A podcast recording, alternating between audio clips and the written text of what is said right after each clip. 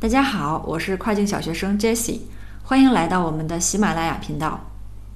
今天要和大家分享的呢是目前非常火热的一个 APP 啊，TikTok，也就是大家非常熟悉的这个抖音的国际版。那我今天呢主要是通过在网上找的几组数据来给大家说一下 TikTok 在美国的一个实际的发展情况和现状。那后面的节目呢，我会给大家分享啊一些美国人已经实现的利用 TikTok 的一个赚钱方法，这里边呢也包括目前市面上的就是一些培训机构的方法，但其实这些方法呢也并不完全适用我们中国人，嗯，具体的原因以及适用我们的方法，到时候会给大家做一个详细的分析。好，那今天我们主要还是要通过一些数据来看一下 TikTok 在美国火箭一般的发展轨迹。首先，第一个数据是关于用户增长量的。那 TikTok 目前是美国增长最快的社交媒体应用程序之一。在2018年，TikTok 在美国拥有大约1880万的用户。在2018年10月呢，成为了美国下载量最大的应用程序，这也是第一个实现这个成绩的中国应用程序。等到了2019年，这个数量就飙升到了3720万了。那预计这个用户的数字呢，在今年将同比增长百分之二十一点九，到二零二零年将达到四千五百四十万的用户。这里会给大家分享一个数据的截图，那就是二零一八年到二零二四年，在美国的 TikTok 的一个用户数量。大家可以看到，一直到二零二一年都会有一个非常大的嗯这个用户数量的增长空间。好，那我们接下来再看第二个数据。是关于美国社交平台用户的这个参与度的增长率。那通过这个用户参与度的增长率的这个数据截图呢，大家可以看到，首先这个时间范围是从一七年到一九年的九月，这里面美国用户和 Facebook 的互动度呢是比一七年下降了，它一共下降了百分之二十六。然后 Instagram 呢是在这个评估期内增长了百分之六，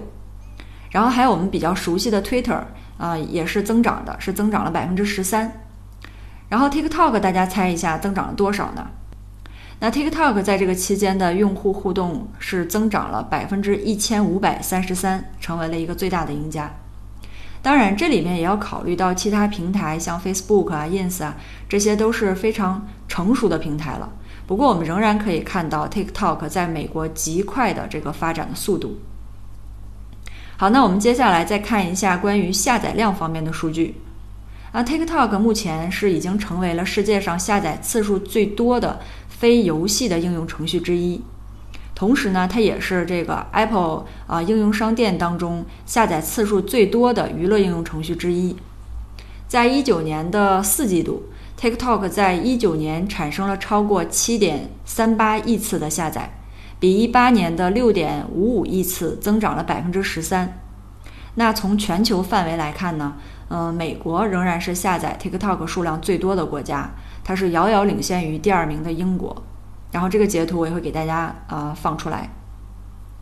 那我们通过以上三组的数据，知道了这个 TikTok 它发展的速度非常猛，然后影响的范围也很大，用户的这个活跃度也很高，而且未来呢也有极大的发展空间。那我们下面再来看一下，为什么说这个应用会有很高的价值？那它的这个用户群最多是什么样的群体？然后这些用户它优质在哪里呢？首先，我们来看一下2020年美国按照年龄段划分的这个 TikTok 的用户比例。我们从这个数据截图当中可以看到，截止到今年的一月份，就是2020年的一月份。十岁到十九岁的这个青少年用户是使用者当中最多的，占这个 TikTok 美国所有活跃用户的百分之三十七点二。然后年龄在二十到二十九岁之间的用户呢，是第二个呃比较大的用户组，占到了百分之二十六点三。三十到三十九岁的用户占到了百分之十六点七，嗯，最少的就是四十到五十岁的了，这些一共是占了百分之十九左右。那这最大的两部分使用人群呢，就是从十岁一直到二十九岁，其实就包含了我们常说的这个 Z 世代和美国的千禧一代，他们也是互联网上最活跃的分享者。嗯，大家都知道 Z 世代和千禧一代吧？这个 Z 世代呢，就是指一九九零年中叶到两千年后出生的这些人，然后千禧一代呢，就是指啊一九八二年到两千年之间的人。那 Z 世代的，其实它这个人口比例是非常高的，它占美国总总人口的四分之一，然后他们有望成为全球最具影响力的这个购物群体。那这里呢，再给大家说一下，在 TikTok 上面，这些主要的用户就是这两部分人群，他们最喜欢分享的内容的类型是什么呢？排名第一的是一些旅行的经历，然后第二呢，也是我们在抖音上。我们中国人在抖音上很流行的那种去模仿别人的创建的一些有趣的小视频。第三个是分享自己正在经历或者正在发生的一些事情，然后后面还有一些就是分享啊一些产品或者是自己的照片等等。好，那以上呢我们就和大家分享了这个我们很熟悉，其实也不太了解的国外版的抖音平台。说熟悉呢，其实中国版的这个抖音我们每天都在刷。那不熟悉呢，就是我们大部分人其实是没有办法去下载这个应用，然后没有办法去看到老外这种实时的分享的真实内容，也看不到它的一个后台。但是短视频的魅力呢，无论是在对于我们还是对于美国人都起到了强大的冲击。就连 YouTube，其实它在呃今年年初也开始在着手做短视频的这个服务了。那它对标的其实就是 TikTok。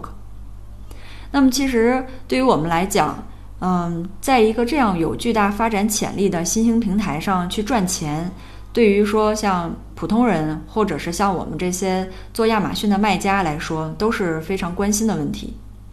那下期节目呢，我会给大家分享几种。呃，刚才在节目开头说过的这种老外已经实践成功的一些在 TikTok 上赚钱的方法，那我会给大家一一去分析可行和不可行的原因，然后后面呢也会给大家分享如何使用 TikTok 和我们的亚马逊啊这个生意去相结合，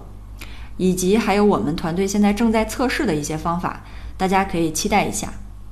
那如果你对这部分的内容还有其他的疑问呢，也欢迎给我留言。感谢大家的收听，我们下期再见。